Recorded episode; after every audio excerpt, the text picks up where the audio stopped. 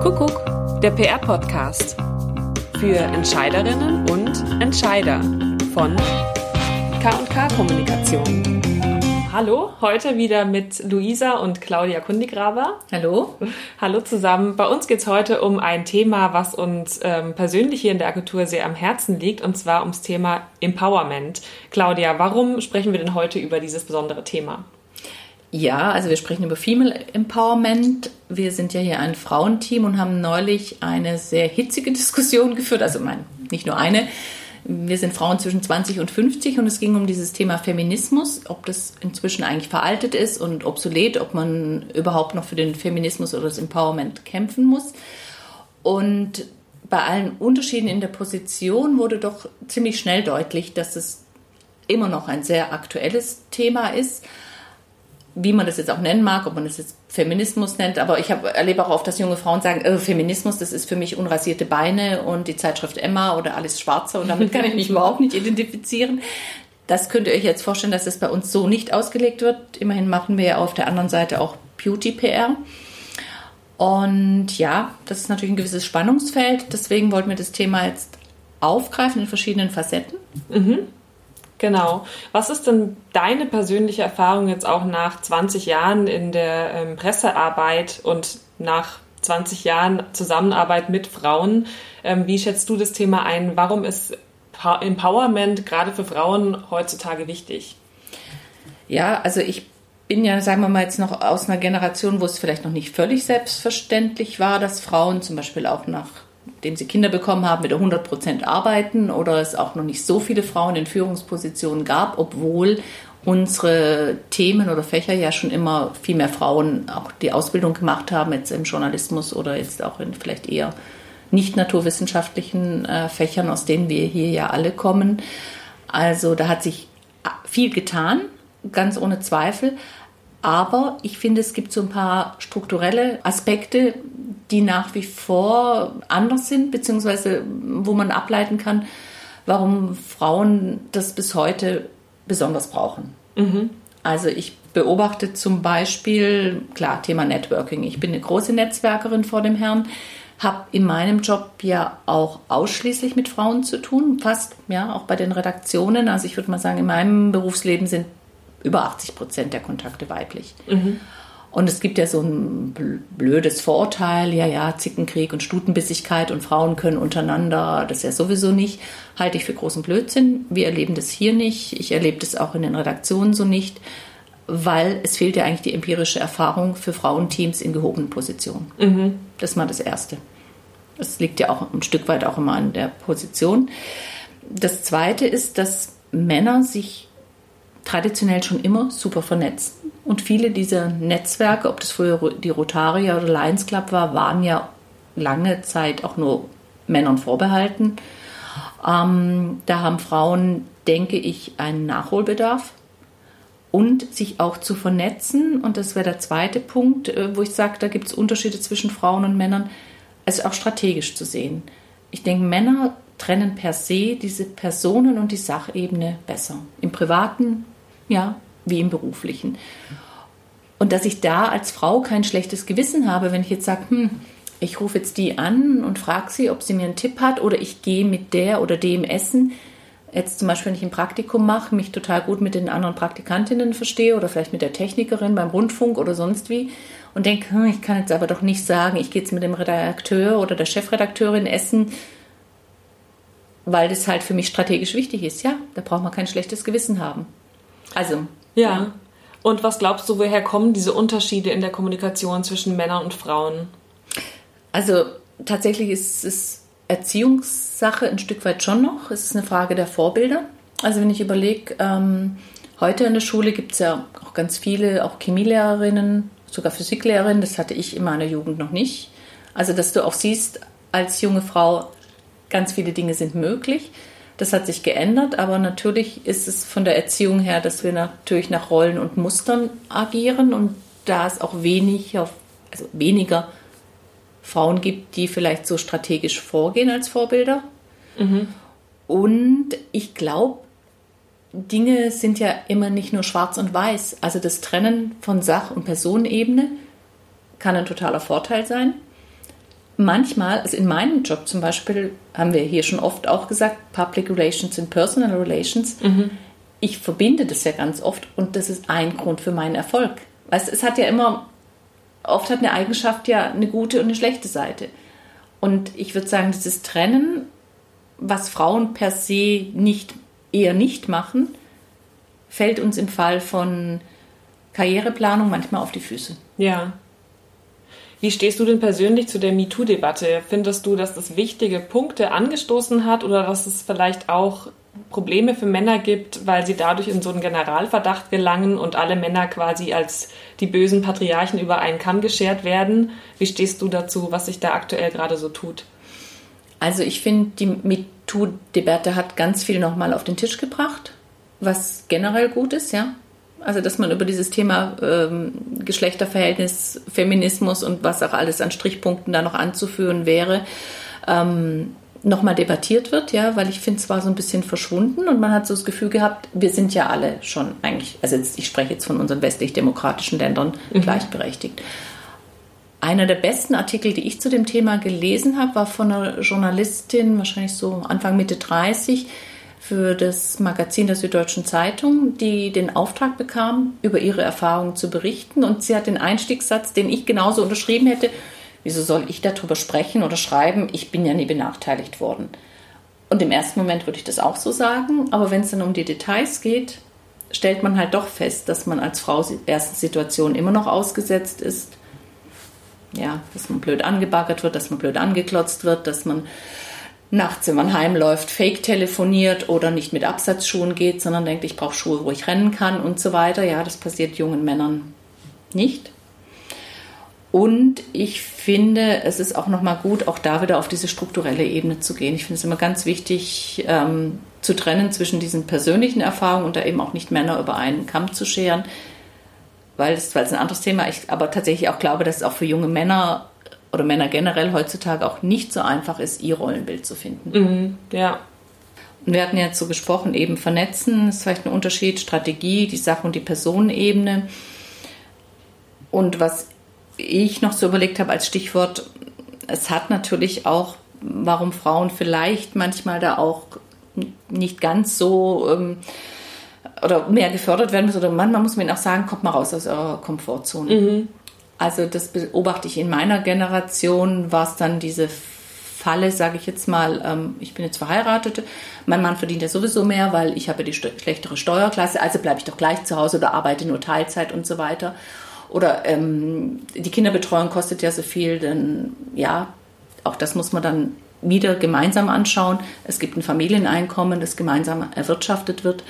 Und von diesem Familieneinkommen wird auch eine Kinderbetreuung abgezogen, mhm. nicht vom Einkommen der Frau. Also das ist auch so eine Denke, die man, wo man verändern muss. Aber ich finde, man beobachtet, also ich beobachte das tatsächlich mehr bei Frauen, dieses in der Komfortzone fahren. Du hast jetzt, wie gesagt, schon seit, seit Jahrzehnten arbeitest du schon von Frauen umgeben und auch die Branche, die äh, Beauty PR ist ja ähm, von ganz vielen Frauen besiedelt. Wie unterstützt du denn konkret Frauen aus deinem Netzwerk oder wie bringst du Frauen dazu, auch sich selbst zu verwirklichen, vielleicht auch so als Mentorin quasi hier in der Agentur? Also wir haben ein Stichwort in unserer Datenbank, Küket, für alle, die hier schon mal gearbeitet haben oder noch arbeiten. Ähm, hatten wir, glaube ich, schon mal erwähnt. Das ist sozusagen ja unser persönliches Netzwerk. Und man muss ja sagen, nach 20 Jahren Agenturerfahrung haben wir natürlich viele, viele, viele junge Frauen, die inzwischen selber in super Positionen sind, die dann auch wieder andere helfen können, zum Beispiel ein Praktikum zu bekommen, einen Job zu bekommen. Oder wenn man fragt, du, wie tickt denn die Branche oder wie tickt denn das Unternehmen, auf was muss ich achten, ist es schon mal was, wo ich sozusagen die jungen Küken und die Älteren zusammenbringen kann dann ist es so, dass ich auch sehr gerne immer helfe, wenn es äh, in der Bewerbungsphase darum geht, zu coachen, dass man Situationen übt, dass ich auch nochmal spiegel, wo sind deine Stärken. Das ist vielleicht auch ein Punkt, wo sich Frauen und Männer, finde ich, kann man noch ein bisschen pauschalieren, unterscheiden, dass Frauen in der Summe oder Tendenz immer noch selbstkritischer sind. Mhm. Ja, also es fängt ja schon an, dass man sagt, ah, nein, ach, nein, der Kuchen ist nicht so gelungen oder ach ja, das Kleid, ach ja, ganz alt oder H&M oder Secondhand, statt mal zu sagen, ja, Geld schön Und das muss man Frauen auch beibringen, zu sagen, hey, da hast du eine Stärke, mit der kannst du auch hausieren gehen und die kannst du rausstreichen. Konkretes Beispiel, ich hatte eine Bewerbung für einen Masterstudiengang und die junge Frau hat ganz, ganz tolle Erfahrungen schon gehabt. Also bei Elle, Madame, InStyle, Annabelle und Times London. Mhm. Kam aber ganz am Ende dieser Be Bewerbungs- oder Motivationsschreiben, nennt man das heute. Mhm. Ich sagte, nein, halt, es muss nach vorne, ja. Das ist das, wo du dich unterscheidest. Und das ist grandios. Und das, glaube ich, fällt Frauen tatsächlich oft schwerer und das muss man ihnen spiegeln und sie da ermuntern. Du hast ja gerade so ein bisschen auch auf die Unterschiede zwischen Frauen und Männern ähm, schon mal hingespielt ist das nicht vielleicht auch was, was Frauen im Gegensatz zu Männern, wenn man es jetzt mal pauschalisieren möchte, zunutze kommen kann? Also diese Fähigkeit auch zum Dialog und auch quasi sich immer zu versuchen, in dem Gegenüber zu spiegeln, wo man vielleicht sagen würde, Männer gucken eher so ein bisschen, wo möchte ich hin und sind da vielleicht zielorientierter. Auf der anderen Seite sind dann vielleicht Frauen auch diejenigen, die ähm, grundsätzlich ein bisschen mehr für gute Kommunikationsarbeit mitbringen. Könnte man diesen Schluss ziehen oder findest du den gewagt? Nee, finde ich, kann man absolut ziehen. Und ich finde, für unsere Branche ist dieser weibliche Aspekt ein absoluter Vorteil. Weil ich mich ja in der Kommunikation, wenn man es ganz runterbricht, sage ich, trotz aller Digitalisierung und so weiter, ist Kommunikation immer noch vom Ich zum Du. Und wenn ich mich in das Du reindenken kann, egal ob ich morgens eine Radiosendung moderieren, die Leute aus dem Bett kriegen muss, ja, oder ob ich in einer Vorlesung bin und was rüberbringen will an Inhalten, oder ob ich hier in unserem Job sagen muss, hier, ich möchte den Journalisten, den Medien vermitteln, was von, bei unseren Kunden wichtig ist und was bei ihnen auch ins Heft passt, oder wo ich mich in eine Person reindenke, sage, oh, das Produkt ist bestimmt was für Sie oder das ist ein Thema, was ihr gefallen könnte, das ist ein totaler Vorteil. Mhm. Das bedeutet, was du Frauen grundsätzlich raten würdest, ist, dass sie sich stärker vernetzen, dass sie quasi von ihrer eigenen kommunikativen Fähigkeit mehr Gebrauch machen und sich auch nach vorne trauen und Leute gezielt ansprechen. Also da auch die Scheu verlieren, quasi ja. nicht immer von der eigenen Position her zu denken, ah, das kann ich ja noch nicht oder das kann ich mir nicht zutrauen, da habe ich noch nicht genug Erfahrung, da bin ich ja ein Hochstapler, wenn ich mich jetzt da ja. ähm, quasi auch als Expertin vielleicht für ein bestimmtes Thema ausgebe, sondern vielleicht eher sich dieses ähm, ja, also dieses Selbstbewusstsein so ein bisschen zu holen und dann nach außen hin einfach auch dadurch besser zu netzwerken. Ja, das hast du jetzt eigentlich wirklich sehr schön zusammengefasst, doch. Weil eben, also wie gesagt, das als Stärke sehen und ich finde, das muss man auch gar nicht ablegen, das zu vermischen. Äh, eine Sache und eine Personenebene, was wir vorhin gesagt haben. Aber was ich, glaube ich, wirklich finde, ist, dass man ja die Scheu ablegen muss, auch mal strategisch zu denken und auch mal zu sagen, okay, und das ist jetzt ein Kontakt, den baue ich jetzt auf oder den nehme ich jetzt, weil ich etwas Bestimmtes erreichen will. Mhm. Da ist überhaupt nichts dagegen zu sagen, solange man die moralischen Grundsätze nicht verletzt. Was mich noch interessiert, ist deine vielleicht persönliche Empowerment-Geschichte. Kannst du dazu noch was sagen, was du in den letzten Jahrzehnten gelernt hast, so ganz persönlich. Und du hast ja auch schon selber ein paar Coachings mal mitgemacht, ja. auch für deine berufliche Weiterentwicklung. Gibt es da bestimmte Punkte, die dir noch einfallen, die dir vielleicht auch so einen Aha-Moment gegeben haben, wo du gemerkt hast, daran möchte ich noch arbeiten oder das muss sich noch ändern, um dahin zu kommen, wo ich hin will? Ja, also da, ähm, ich habe einige Kurse gemacht bei der Nicole Stange, die ein großartiger Coach aus Berlin ist, die wir jetzt auch schon über zehn Jahre kennen. Sie hat einen Erfolgskurs, der heißt How to Talk to Men. Also es geht nicht nur um Kommunikation mit Männern, weil sonst hätte es mir jetzt beruflich nicht so viel genutzt, weil ja. ich ja nicht so viele Männer um mich habe. Aber wo man ganz viele so Kommunikationstools lernt. Und da auch wirklich, sie hat so ein paar Sätze, die dir als Frau erstmal vielleicht auch, wo du denkst, hm, sie sagt zum Beispiel immer, wanna be right or wanna be rich. Mhm. Ja? Also auch mal zu gucken, wo willst du, wo, wo willst du hin? Oder auch dieses ähm, Feedback statt Backhold. Das ist auch so eine Formel, die ich mir total gemerkt habe, was ja oft auch Frauen vielleicht auch vielleicht schwerer fällt, direktes Feedback zu geben. Mhm. Das funktioniert nicht. Viel besser, das gleich zu sagen, als es aus welchen Gründen auch immer zurückzuhalten. Oder auch ähm, dieses eine anerkennende Kommunikation zu haben, weil das kommt einfach auch zurück, ja. ja. Und ein wesentlicher Kommunikationsgrundsatz von ihr auch funktioniert oder funktioniert nicht. Und das zu lernen, zu üben. Wir haben auch ganz viele Rollenspiele da immer gemacht und das war ja dann in dem Fall immer in Gruppen nur mit Frauen, mhm. waren Frauen aus unterschiedlichen Branchen, also Steuerberaterin, jemand aus der Filmbranche, dann eine Frau aus dem Gesundheitswesen, aus der IT. Also das fand ich sehr, sehr, sehr bereichernd. Und auch dort, also ich habe auch so ein Intensivcoaching gemacht über drei Tage, wo wir auch, natürlich kommen bei solchen Themen dann auch persönliche Dinge hoch und Eingemachtes, ja.